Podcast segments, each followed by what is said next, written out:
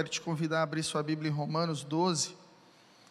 Nós vamos ler do versículo 1 ao versículo 3. Eu quero falar sobre poder para viver uma vida transformada. Nós precisamos testemunhar aquilo que nós recebemos da parte de Deus. Precisamos ser boas testemunhas.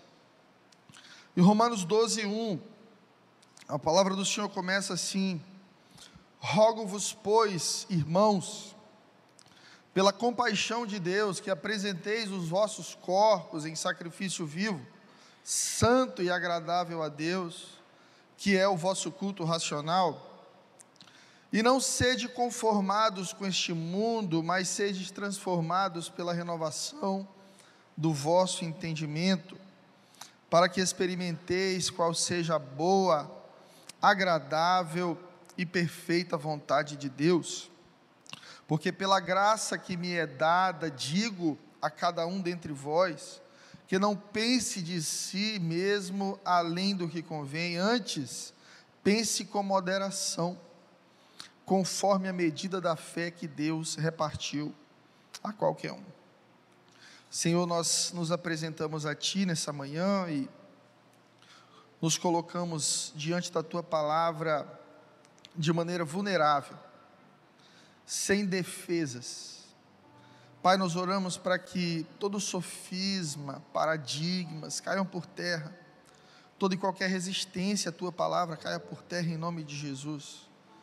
E que a Tua palavra seja nessa manhã, Senhor, uma boa semente encontrando um bom solo, o solo do coração, preparado pelo teu espírito, para receber a semente da tua palavra e dar frutos que vão trazer glória ao teu nome, em nome de Jesus. Amém. Quando a gente fala de transformação, eu não posso deixar de lembrar do primeiro milagre de Jesus. Você lembra qual foi? Primeira vez que Jesus manifesta o seu poder publicamente, foi no casamento em Caná da Galiléia. Jesus ali vai transformar água em vinho. E esse milagre, ele é de uma profundidade espiritual e profética. É muito mais do que ajudar os noivos daquele casamento. Jesus está apontando para o poder de Deus e para o significado do seu ministério na terra. Transformação, diga comigo, transformação. É isso que o Espírito de Deus realiza dentro de nós.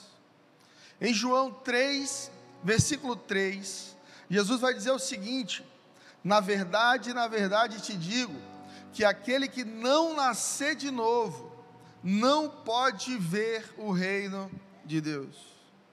Importa que nós nasçamos de novo. Jesus não quer ser uma melhoria na nossa vida.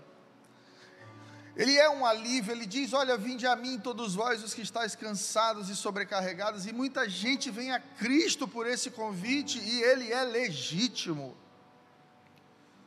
Mas há também João 3,3: se você quer ver o reino, você precisa nascer de novo.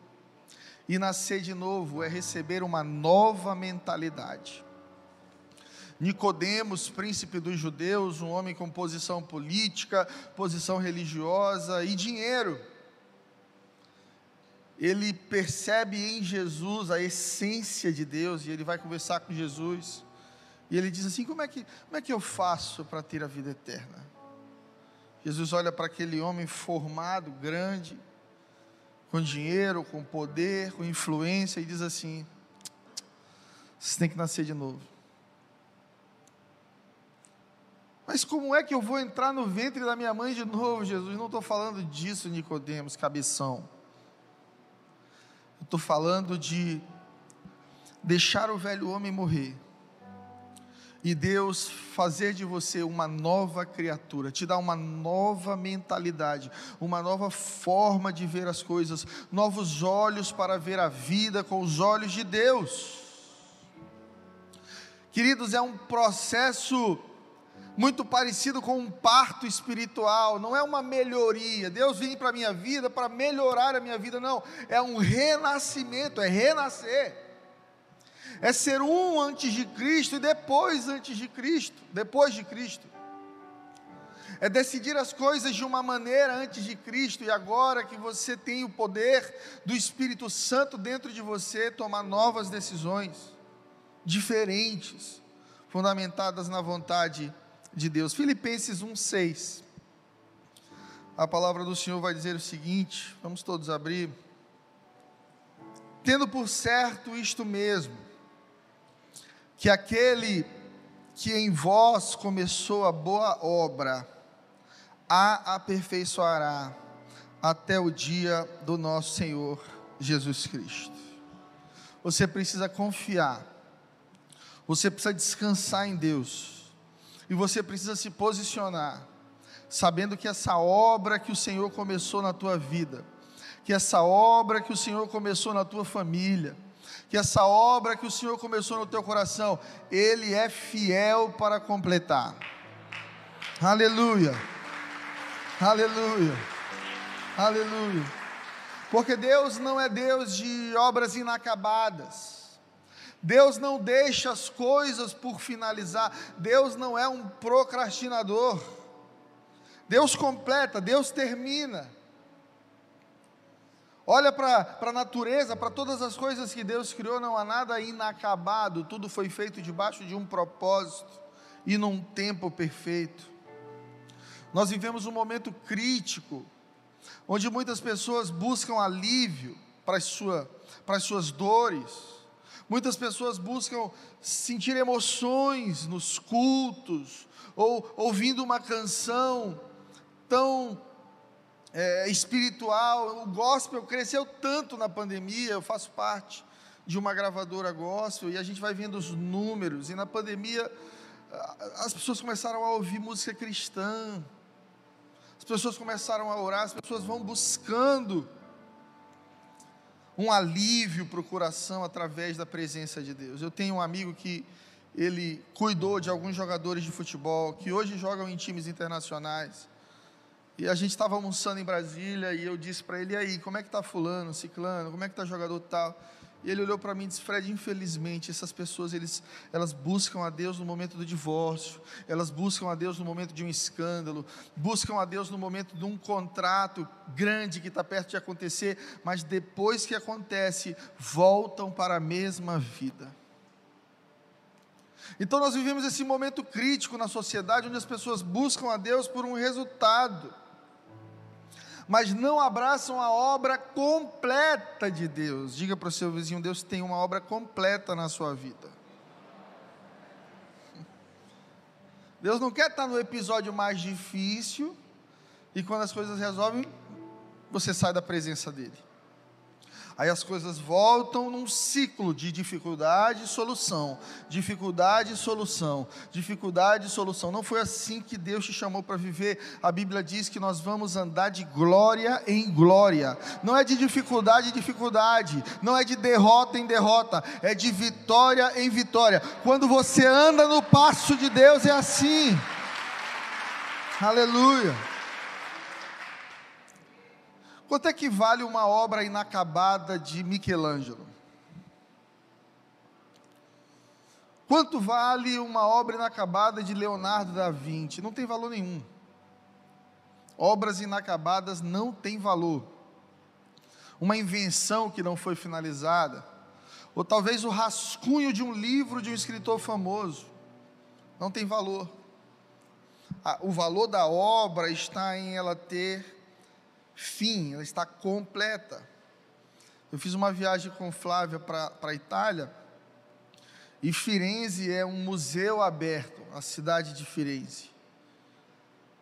E às vezes a gente estava andando aqui, e a gente passava em algum lugar, e aí o guia dizia assim: Olha, essa pintura aqui inacabada foi do Michelangelo, foi do fulano. Tinha um deles lá que não terminava nada foi ameaçado de morte para conseguir terminar as coisas. É aquela coisa do artista, né? Se ele não tiver sob pressão, ele não termina. E se ele tiver, ele também não termina. Só Jesus na vida do artista. E a gente ficava andando na cidade ali da Itália e vendo várias coisas se aquele cara começou e não terminou. E são lugares normais, comuns, eles não têm valor. Mas aí você entra no museu, você vê Mona Lisa. E todo mundo para para olhar, todo mundo paga para olhar, porque é uma obra finalizada. Porque obras inacabadas perdem o seu valor.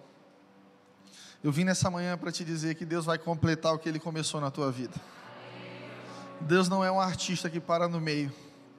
Deus não é um artista que começa e abandona porque você luta contra o pecado, porque você tem dificuldades no seu coração, porque você tem dificuldade de constância com Deus, então Deus vai te abandonar, querido. Não é assim, é do caráter de Deus terminar o que Ele começou. Você só precisa se render, se desarmar nós temos muitos achismos. Eu acho que foi assim, eu acho que é assado. Deus deveria fazer assim, ou eu não entendo Deus dessa forma. Não é você que tem que entender Deus. Fé não é entender, fé é confiar no Deus que se revelou através de Jesus Cristo para a humanidade, salvando, redimindo, purificando, dando poder para transformar transformar o mundo.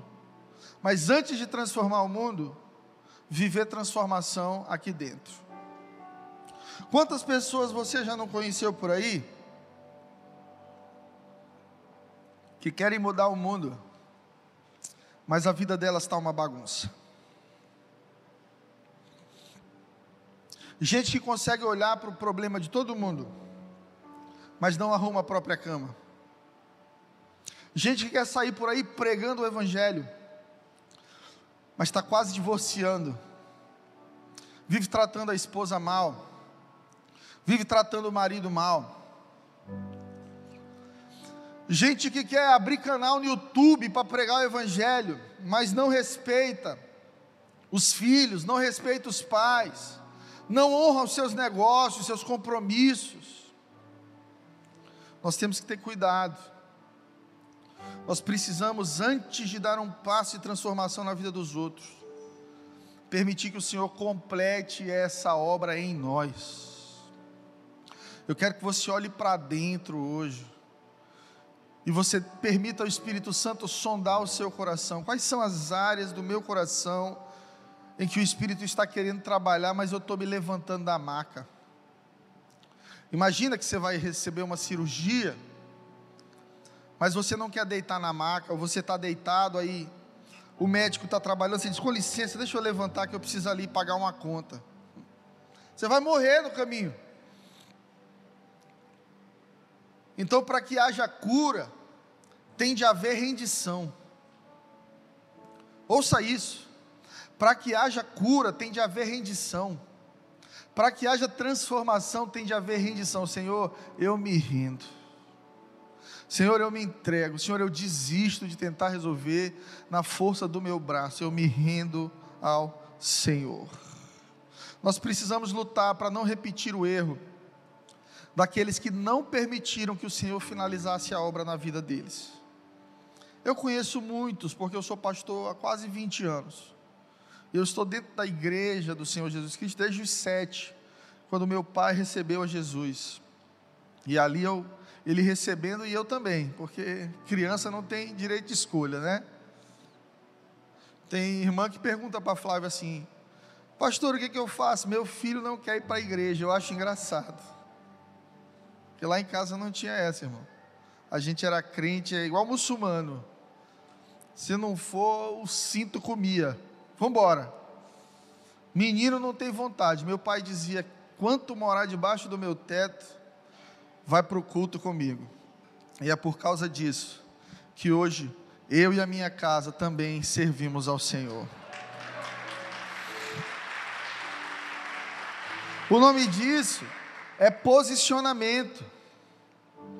Mas muitos não se posicionam e eles sentam na mesma cadeira que você, eles ouvem as mesmas mensagens que você, eles estão debaixo da mesma unção que você, mas eles não vivem os mesmos resultados que você, porque resultado de transformação vem para quem se rende. 1 Coríntios 11, 28, vamos ler. Examine-se, pois, o homem a si mesmo, e assim coma deste pão, e beba deste cálice. Porque o que come e bebe indignamente, come e bebe para sua própria condenação. Querido, isso aqui é Novo Testamento, tá? Não está no Velho Testamento. Não discernindo o corpo do Senhor, por causa disso há entre vocês muitos fracos e doentes, muitos que dormem. Porque se nós julgássemos a nós mesmos, não seríamos julgados. Fala para o seu vizinho: se você julgasse a você mesmo, ninguém precisaria te julgar. Isso é um princípio da palavra de Deus. Quando nós olhamos para dentro, quando nós fazemos reflexões a respeito do estilo de vida que a gente está vivendo, quando a gente olha com clareza para as nossas atitudes, para o nosso coração, e a gente entende assim: eu estou distante de Deus, eu estou pecando, eu estou ferindo a vontade de Deus, eu vou me arrepender, eu vou jejuar, eu vou conversar com alguém, eu vou abrir meu coração, eu vou romper com esse ciclo maligno de mentira, de ofensa. Eu vou me levantar contra essa minha versão suspeita, ferida, pecadora, e eu vou em busca desse novo nascimento. Esse é um lugar perigoso, queridos. Muita gente que abraça o Evangelho, mas não muda comportamento. Muitas pessoas que abraçam o Evangelho, mas não mudam a forma de falar não mudou a forma de tratar o outro. E por isso o Evangelho entra em descrédito diante da sociedade. Porque as pessoas olham para a gente e a gente diz assim: eu sou evangélico, não muda nada para ninguém ser evangélico hoje. Antigamente, quando você dizia que você era evangélico, as pessoas falavam assim: não, não, então nem chama ele para festa, porque a gente já sabe que vai ter bebida, já sabe que Fulano vai estar aqui, vai ter isso, vai ter aquilo, nem chama Fulano. E hoje a gente olha a uma, uma disseminação do termo evangélico, mas uma desconstrução da essência do que é ser evangélico. E ser evangélico é caminhar debaixo do poder do evangelho. E o poder do evangelho é poder de transformação. Ou seja, evangélicos, cristãos, são pessoas que, por terem sido transformadas, agora têm poder para transformar. Teresina será transformada por pessoas transformadas. Sua família será transformada por uma versão sua transformada e cheia do Espírito Santo. Existe uma essência espiritual naquele que foi transformado. Olha, eu não sei se você já percebeu ou se você já vivenciou isso, é muito decepcionante, muito triste. Você vê alguém que professou tanto a fé e teve tanta autoridade caindo. Você já viu? Um pastor, um líder, um amigo seu da igreja, às vezes que a gente trouxe para a igreja, e de repente está lá, vivendo uma vida dissoluta, vivendo uma vida distante de Deus, e, e como a própria palavra diz, sete vezes pior. Né? Tem gente que está aqui no meio, mas não dá ao Espírito a oportunidade de transformá-lo, e aí, quando volta para aquela vida antiga, não volta igual, nem menos, volta sete vezes pior. São pessoas que resistem ao Espírito, são pessoas que resistem ao poder de transformação, elas impedem a transformação, elas estão no mesmo ambiente, mas não vivem os mesmos resultados, porque elas impedem o Espírito Santo de transformá-las, elas resistem ao Espírito. E quando você resiste ao Espírito, você dá poder ao maligno para desenvolver uma versão sua rebelde. Você se rebela contra o Espírito Santo. No livro de Salmos 123, Salmo 103, na verdade. A palavra do Senhor vai dizer assim: como um pai se compadece dos seus filhos, assim o Senhor se compadece dos que o temem, pois Ele conhece a nossa estrutura e sabe que somos pó.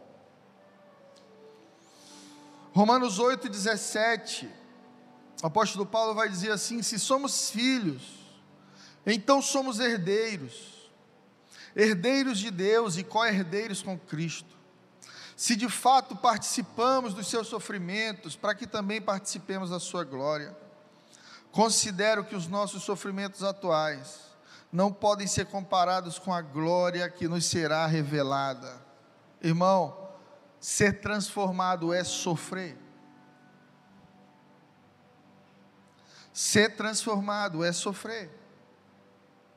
Tem gente que não quer Jesus porque sabe que vai sofrer.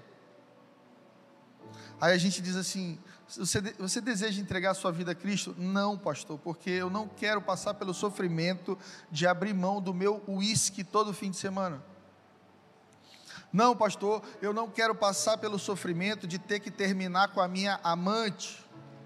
Eu não quero passar pelo sofrimento de ter que procurar aquela pessoa que eu tenho um contrato ilícito e dizer para ela, amigo, infelizmente, tira o meu nome daí, eu estou seguindo num caminho de transformação, eu não quero mais esse tipo de recurso na minha vida, nem na minha empresa. Mas o apóstolo Paulo está dizendo que os nossos sofrimentos atuais não podem ser comparados com a glória que nos será revelada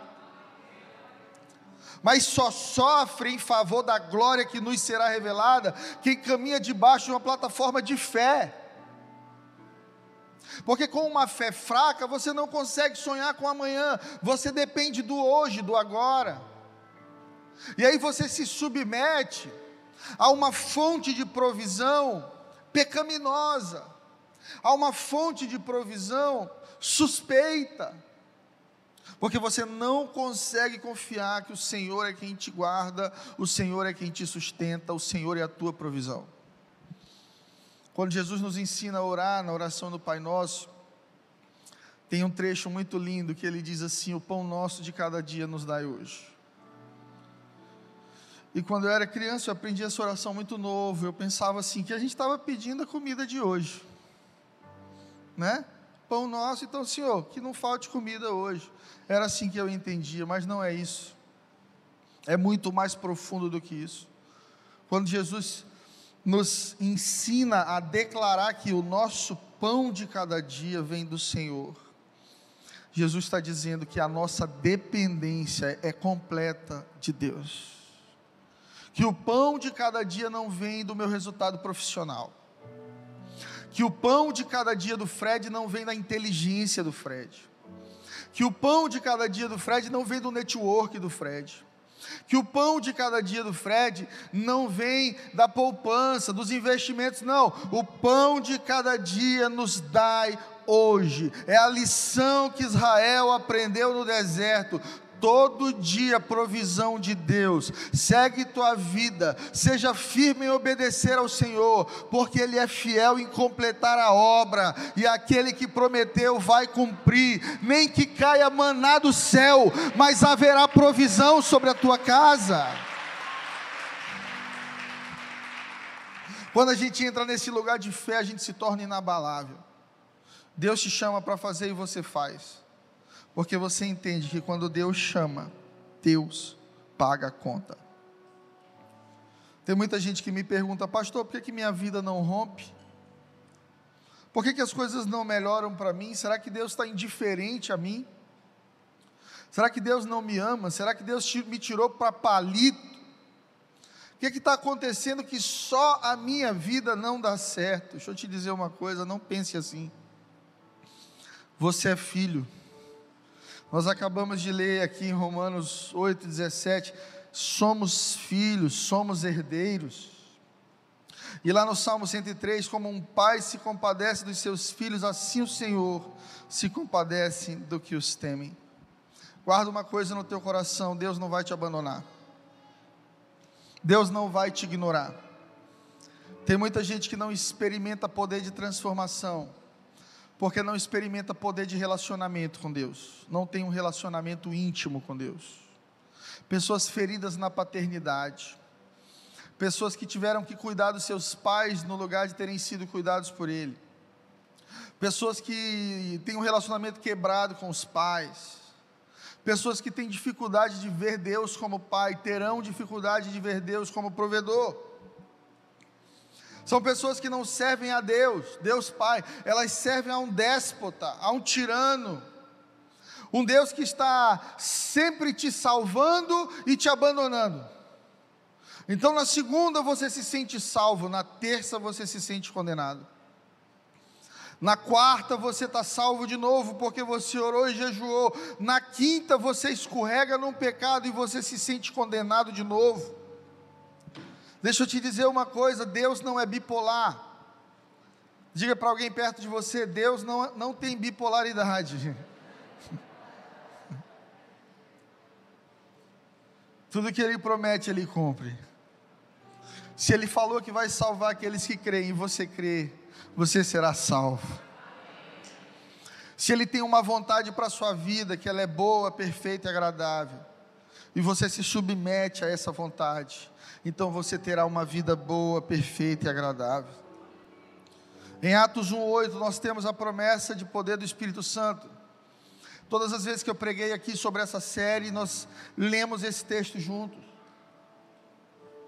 Recebereis poder ao descer sobre vós o Espírito Santo, e sereis minhas testemunhas. O que é que acontece em Atos 2?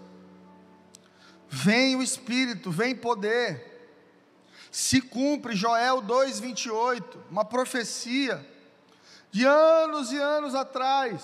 Em Atos 2, Deus está cumprindo, irmão. Deus não promete e não cumpre. Deus cumpre o que promete.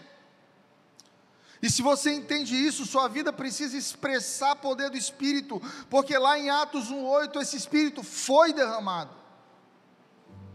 O Espírito do Senhor está sobre todo aquele que crê. O Espírito do Senhor está sobre a comunidade de discípulos. Se você é discípulo de Jesus Cristo, o mesmo Espírito que estava sobre João, sobre Paulo, sobre Pedro, está sobre a tua vida também. Você tem autoridade para viver uma vida nova. Você precisa se levantar em autoridade para viver uma vida nova. Senão você correrá o risco de ser somente um religioso Alguém que passou a vida indo para a igreja, mas nunca teve poder para viver uma vida transformada. Alguém que orou, alguém que cantou muito, alguém que deu ofertas, mas quando você olha para a vida desse alguém, é um fracasso. Você já conheceu alguém assim? Muito religioso, mas a vida pessoal é um fracasso. Você não vai transformar o mundo sem viver transformação. Você não vai mudar a vida de outras pessoas sem viver mudança na esfera pessoal. Eu quero falar sobre três personagens bíblicos que cometeram o erro de ter poder e não usufruir, de estar no ambiente de glória e não permitir que esse ambiente as transformasse e abençoasse. A primeira delas está em 2 Samuel 6:23. O nome dela é Mical. E ela é filha de Saul, que foi rei de Israel antes de Davi ter sido escolhido por Deus. Em 2 Samuel 6:23, a palavra do Senhor diz assim: Até o dia da sua morte, Mical, filha de Saul, nunca gerou um único filho você sabe qual era a maior maldição, tristeza e dor de uma mulher no Antigo Testamento? Era não ter filhos. Hoje as mulheres são advogadas, médicas, comandantes de avião, de navios, empresárias. Mas naquela época, exclusivamente, a missão da mulher era dar filhos ao seu marido e administrar a casa. Então, você entenda que há toda uma expectativa da família e da sociedade para que você dê filhos. Qual é a imagem de sucesso no Antigo Testamento, Pastor Fred, para uma mulher? Muitos filhos e boa administração. Aí agora vamos multiplicar um pouquinho mais isso, essa responsabilidade. Mical casou com aquele que derrubou, matou Golias, que recebeu o óleo na cabeça para se tornar o rei de Israel. O que, que se espera da mulher de um rei? que ela dê muitos filhos para o reino. Mical, ela é amaldiçoada. Mical, ela é considerada como um, uma maldição na vida de Davi, na família de Davi, e ela se torna estéril. Porque ela esteve na presença, mas não celebrou a presença. Mical teve a mesma oportunidade de, de, de viver o que Davi viveu. Mas Mical ela se relacionava com Davi numa plataforma de desonra. Davi é autoridade instituída por Deus, rei de Israel, guerreiro de Israel, um homem cheio do Espírito Santo, um homem que Deus disse assim: Olha, esse é um homem segundo o meu coração. Mas Mical desonra o marido publicamente ao criticar a adoração do marido. Você conhece alguém que critica a adoração dos outros? Fulano é exagerado. Fulano chora demais. Para que esse negócio de chorar, de cantar? Para que esse negócio de, de cair no chão? Esse exagero com Deus? Agora quer ser pastor, agora ficou doido, agora só, só anda na igreja, está maluca agora, beata. Foi exatamente essa a postura de Mical. E por ter tido a oportunidade de celebrar a presença e não ter celebrado, por desonrar o marido e por criticar a adoração do outro, Deus permitiu que Mical nunca gerasse um filho, porque Deus não quer que a desonra se perpetue. Deus quer parar a desonra na tua vida hoje. Deus não quer que a desonra dê filhos na tua história. Deus quer que você tenha muitos filhos, mas sejam filhos da honra, filhos da obediência. Vamos abrir nossa Bíblia em 2 Samuel, capítulo 6, versículo 20. Isso aqui é muito sério. 2 Samuel 6, 20. Quem encontrou, dá um glória a Deus aí. E voltando Davi para abençoar sua casa. Voltando Davi para quê, irmão? Meu Deus. Mical, a filha de Saul, saiu a encontrar-se com Davi e disse: Quão honrado foi o rei de Israel descobrindo-se hoje aos olhos das servas e de seus servos, com sempejos se descobre dos qualquer vadios, dos vadios. Disse, porém, Davi a Mical: perante o Senhor que me escolheu, preferindo-me a teu pai e a toda a tua casa, mandando-me que fosse soberano sobre o povo do Senhor, sobre Israel, perante o Senhor eu me alegro, e ainda muito mais me humilharei aos olhos do Senhor, das servas de quem falaste, delas serei honrado. E Mical, filha de Saul, não teve filhos até o dia da sua morte. Mical chama Davi de vadio, de vagabundo. Você sabe por que ela faz isso? Porque ele consegue resgatar a arca do Senhor. E ele está vindo com a arca, com o exército, com os levitas, entrando na cidade, feliz, porque a arca representa a presença de Deus. O que, que acontece com a gente quando a gente recebe a presença de Deus? A gente é feliz, a gente extravasa, a gente se alegra.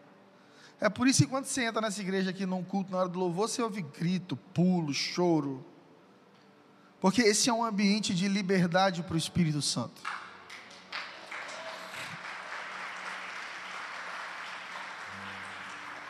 Mas o problema de Mical que é o problema de muita gente, é estar preocupado com a opinião dos outros, no lugar de se preocupar com a opinião de Deus.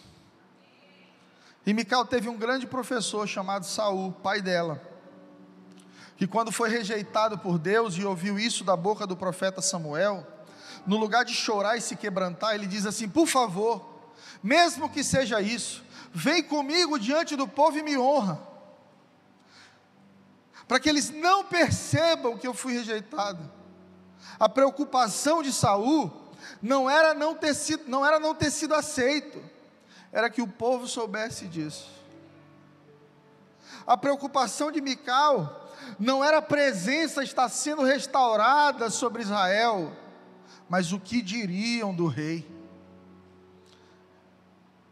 Talvez por isso Davi tenha sido um homem segundo o coração de Deus, porque ele disse assim: Olha, eu vou me humilhar ainda mais, porque o Senhor é digno, porque eu não estou nem aí para o que vão dizer ou pensar de mim.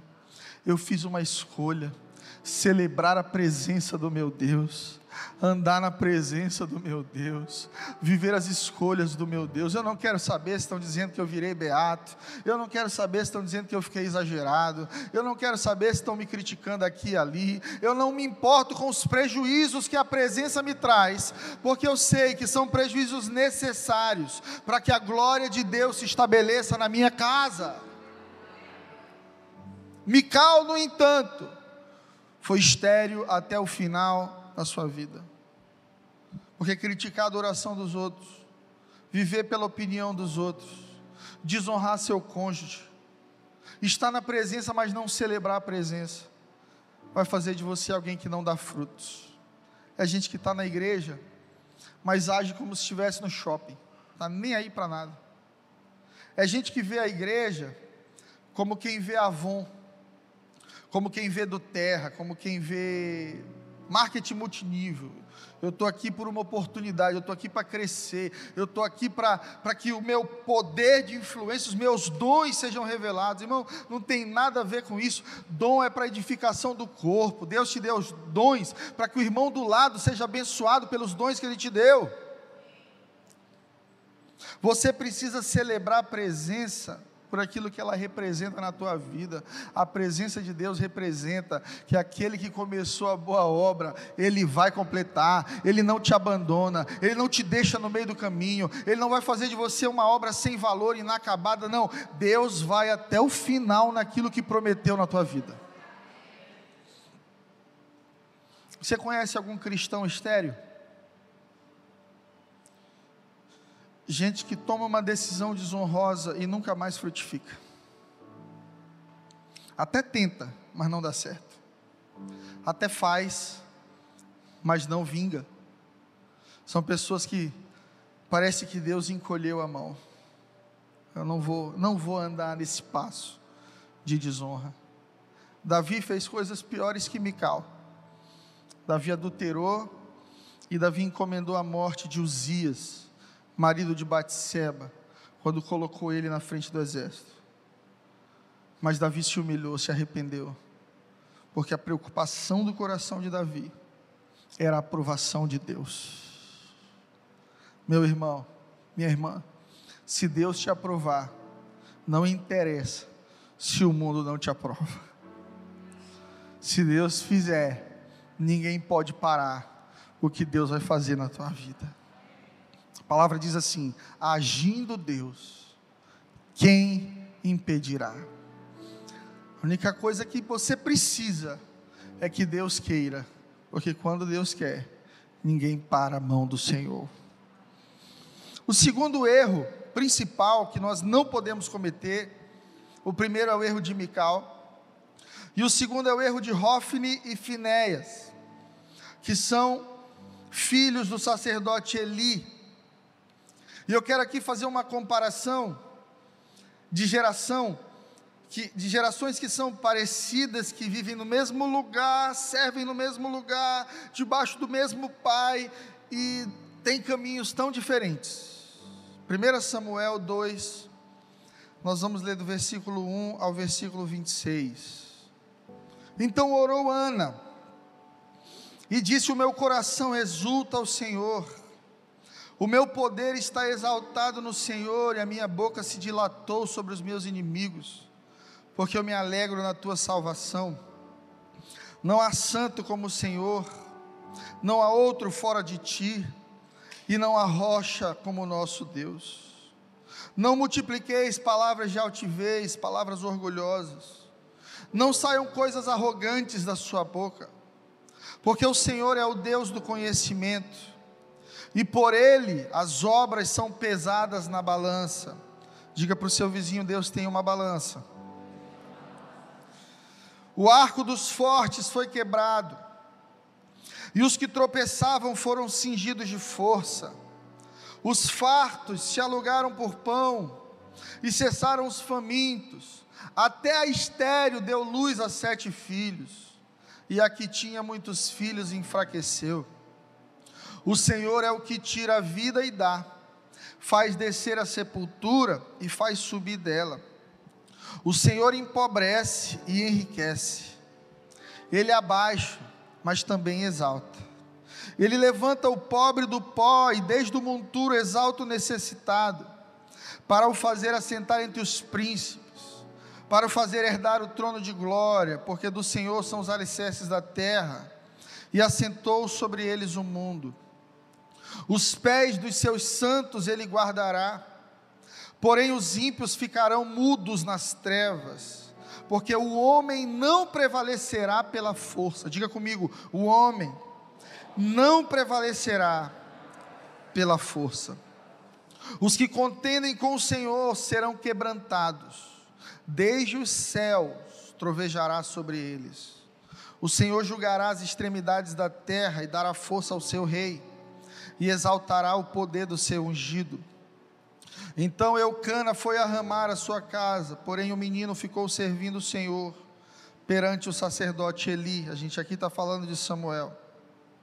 Eram, pois, os filhos de Eli, filhos de Belial, não conheciam ao Senhor. Em outras versões diz que eles eram maus, que eles eram ímpios. Porquanto o costume daqueles sacerdotes com o povo era que oferecendo algum sacrifício, e estando a carne a ser cozida, vinha o moço do sacerdote com um garfo de três dentes em sua mão, enfiava-o na panela ou na marmita, e tudo quanto o garfo tirava, o sacerdote tomava para si. Assim faziam a todo Israel que ia ali a Siló. Também Antes de queimarem a gordura, vinha o moço do sacerdote e dizia ao homem que sacrificava: Dá essa carne para assar ao sacerdote, porque não receberá de ti carne cozida, mas crua. E dizendo-lhe o homem: Queime-se primeiro a gordura de hoje, depois toma para ti o quanto desejar a tua alma. Então ele lhe dizia: Não, agora has de dar, senão por força a tomarei. Esse aqui, o comportamento dos filhos de Eli, do sacerdote. Tomavam o sacrifício, metiam a mão na panela do sacrifício. Eles achavam que por terem passado a vida inteira dentro de um ambiente religioso, eles governavam sobre aquele ambiente. E eles perderam o temor do Senhor. E Provérbios diz que o temor do Senhor é o princípio da sabedoria. Então, os filhos de Eli, que foram criados no mesmo ambiente que o sacerdote Samuel, eles tinham um comportamento pecaminoso, desrespeitoso. Eles estavam no templo, eles desonravam o sacrifício. O sacerdote dizia assim: Não, você não pode comer essa parte. Primeiro ofereça ao Senhor, depois você come. Não, me dá, senão por força eu vou tomar, senão eu te mato. Me entregue isso aqui. A minha vontade prevalece sobre qualquer regra. Conhece alguém assim? Não quero saber do que a Bíblia diz, eu faço o que eu quero fazer. Não quero saber do que Deus está dizendo, eu faço o que eu tenho vontade de fazer. Versículo 17: Era, pois, muito grande o pecado destes moços perante o Senhor, porque os homens desprezavam a oferta do Senhor. Porém, Samuel ministrava diante do Senhor. Gente, vocês entenderam isso aqui? Samuel ministrava adoração diante de Deus três meninos, do mesmo sacerdote, da mesma linhagem, do mesmo pai, o mesmo pai espiritual.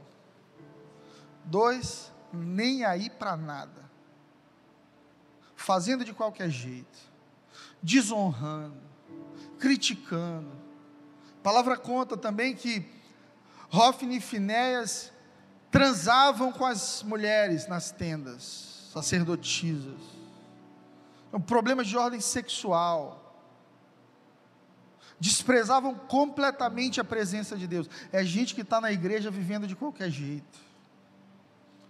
Mas tem um que representa uma geração que pode estar acontecendo o que for, eu vou permanecer diante do meu Deus adorando a Ele.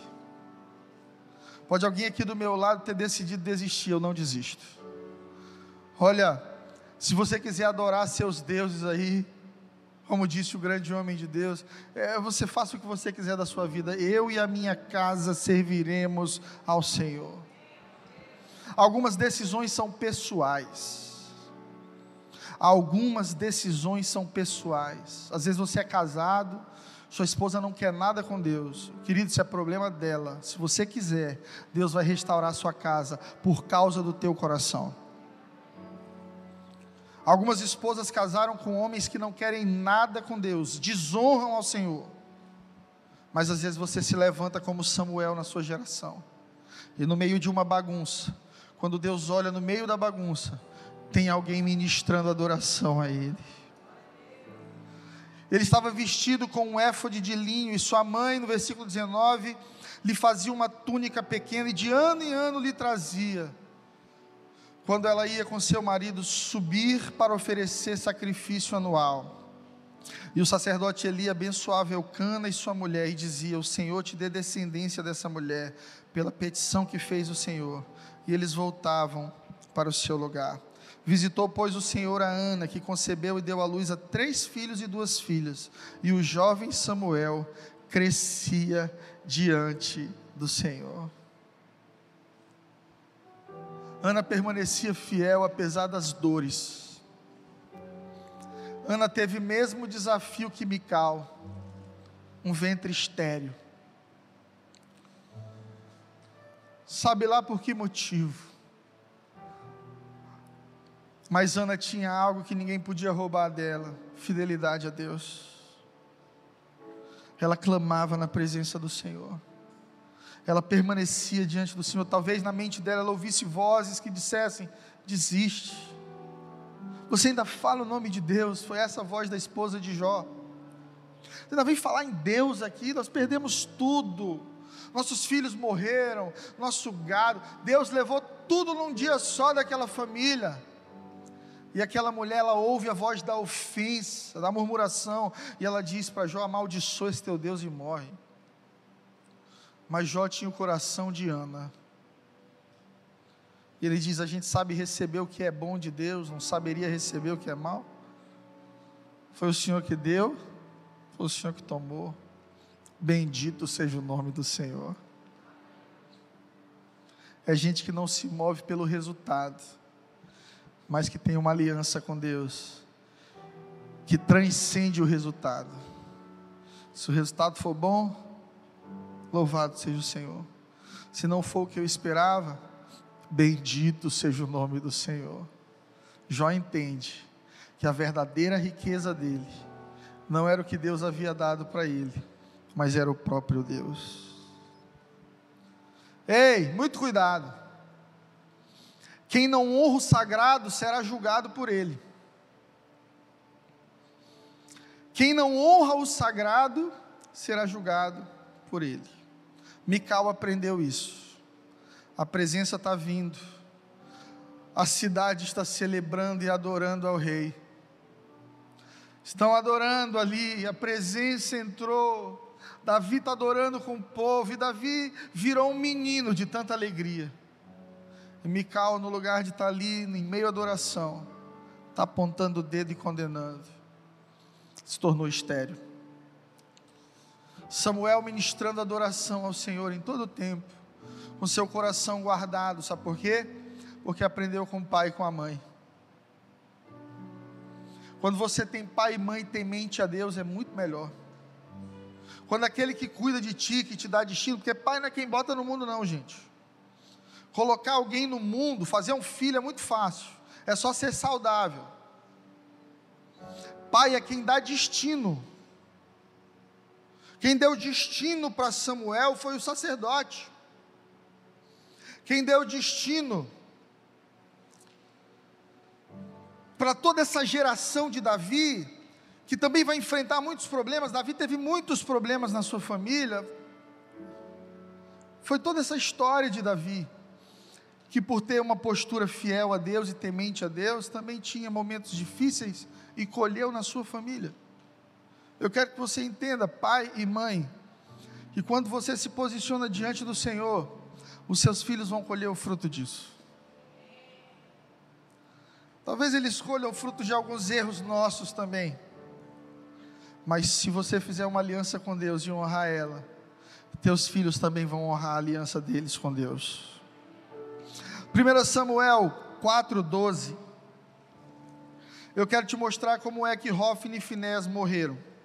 Um homem da tribo de Benjamim Veio a correr da batalha e chegou nesse mesmo dia Silo com a roupa rasgada e a cabeça coberta de terra.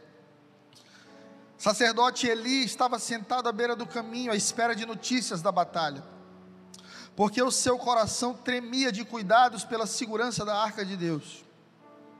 Quando o mensageiro chegou da frente de combate e relatou o que acontecera, levantou-se um grande clamor em toda a cidade. O que é todo este barulho? perguntou Eli. O mensageiro se apressou a ter com ele e fez saber tudo o que acontecera. Eli era um ancião já de 98 anos, estava completamente cego. Acabei de chegar da batalha, vim hoje de lá, disse a Eli. Israel fugiu diante dos filisteus, foi derrotado. Milhares de tropas israelitas morreram no campo de batalha. Hofni e Finéias também foram mortos. Diga comigo, Hofni e Finés também foram mortos, e a arca capturada. A presença foi roubada, e aqueles dois meninos desrespeitosos, sem temor, foram assassinados na batalha. Versículo 18: quando o mensageiro conta isso, e o que aconteceu à arca, Eli cai para trás no seu assento, ao lado do portão de entrada e partiu-lhe o pescoço e morreu, porque era muito velho e pesado. Eli julgou Israel durante 40 anos. Qual é a lição que a gente tem aqui? A família do sacerdote Eli é que nós só temos vitória quando andamos em temor a Deus. Só temos vitória quando tememos ao Senhor. Se tratarmos as coisas sagradas como qualquer coisa, certamente morreremos na guerra. Só vencemos guerras quando andamos ministrando ao Senhor, adorando ao Senhor. Como é que está a sua vida de adoração? Eu não digo na igreja não, porque na igreja todo mundo adora, essa é a programação do culto. Eu digo na sua casa, no seu trabalho, no carro, na cama, quando você conversa com outras pessoas, quando você é contrariado, quando você está num ambiente que não favorece, porque às vezes a gente acha que a gente tem permissão para errar porque o ambiente não favorece. Então Samuel deveria ter sido mais um Hofni Finéias, mas mesmo com o ambiente não favorecendo a vida espiritual de Samuel, ele ministrava diante do Senhor, porque você sempre pode reter o que é bom. Você sempre pode guardar o que é bom e deixar passar o que não faz bem. Quantas pessoas decepcionadas com a igreja, quantas pessoas feridas por líderes, quantas pessoas feridas por escândalos, por situações porque a gente fica, a gente fica mirando no homem, a gente fica olhando para o homem. Uma vez um voluntário me disse que um irmão chegou aqui na porta e disse assim, botou a cabeça assim, disse, quem vai pregar? O pastor Fred? Aí disse: Não, o pastor vai estar viajando. Não, então, valeu. Foi embora. Coitado desse. Está colocando a fé dele num pastorzinho. No jumento que Jesus está usando. Fala para o teu vizinho: Você é só o jumentinho. Você lembra quando Jesus vai entrar em Jerusalém, que ele senta num jumento? Às vezes eu fico me colocando no lugar do jumento. Aí você imagina aquela multidão, aquele jumento nunca tinha sido aplaudido na vida, gente. Ele nunca tinha recebido um carinho, um carinho que fosse o jumentinho bonito, nenenzinho de papai, como você faz com seu shih tzu. Ele era só um jumento. Mas sabe quem sentou em cima dele? O rei dos reis. Aquele jumento virou o cavalo mais bonito da região. Quando Jesus entra no jumentinho, ninguém nem lembrava que ele era jumento. Aplausos para o rei, adoração ao rei, louvado seja Hosana, oh aleluia, ele é o Messias. E o jumento devia ter se empolgado, né? Meu Deus, cara, que isso que está acontecendo comigo aqui, velho? Agora eu acho que eu sou o rei dos jumentos, minha vida mudou. Aí de repente Jesus desce do jumento e segue a caminhada. E toda a atenção vem com Jesus. E ele continua sendo só um jumento. É isso que nós somos. Só um instrumento de Deus. Mas a glória é dele. A honra é dele. O poder é dele. Toda a atenção deve ser dada a ele. Terceiro personagem para a gente terminar, 2 Timóteo 4,14, Alexandre o Latoeiro. Alexandre o Latoeiro, um homem que trabalhava com latão, com ferro, ele fazia alguma coisa com esse material, armas, sei lá o que. Era um artesão. Alexandre Latueiro se converte através da pregação do apóstolo Paulo, se torna um discípulo do apóstolo Paulo, mas se levanta contra o próprio apóstolo. E Paulo em 2 Timóteo 4,14 diz assim: fica registrado na Bíblia para sempre, tá? Alexandre Latueiro causou-me muitos males, o Senhor lhe pague segundo as suas obras. O apóstolo Paulo registrou o nome de Alexandre o Latoeiro para sempre na história. Só que tem gente que entra para a história como fiel, como amigo. Você lembra aqui de alguém que foi fiel a Paulo? Vamos ver se você lê Bíblia. Quem foi? Ti? Água. Não, Timóteo, não é isso? Mas assim como nós temos a referência de Timóteo, nós temos a referência de Alexandre. Os dois caminharam com o mesmo pastor. Um decidiu caminhar debaixo da palavra, o outro ser um traidor, um crítico, um perseguidor. Tem gente que diz assim: eu vou mudar de igreja, porque essa igreja não favorece aquilo que Deus tem para mim. Eu vou mudar de cidade, porque essa cidade aqui ela não me ajuda, ela não me. Deixa eu te lembrar uma coisa. Jesus resistiu no deserto e Adão caiu no paraíso. É muito mais sobre você do que sobre o ambiente que você está.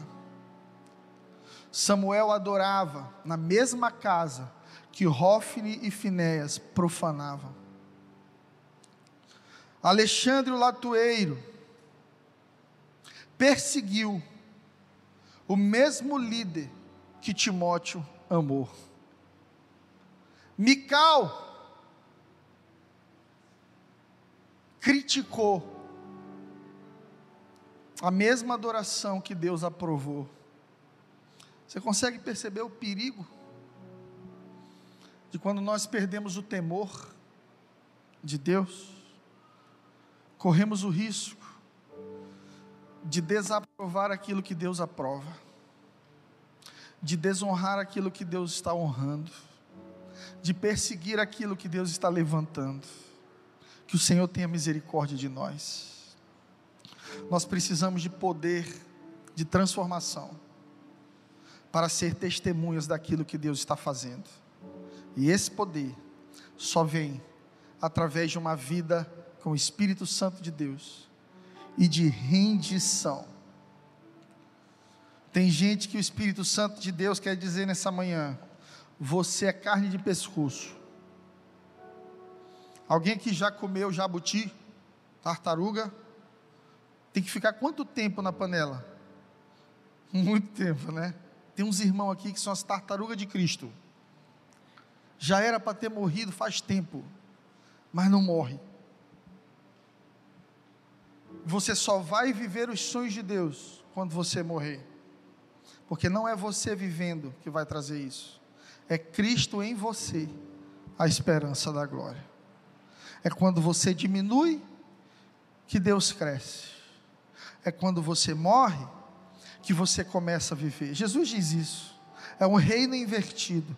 Você perde para ganhar. Você cede para avançar.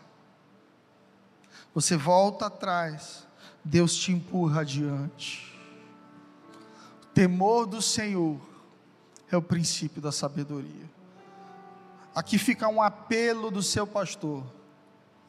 Não passe 20, 30 anos indo para uma igreja, vivendo a mesma vida. Não é isso que Deus tem para você.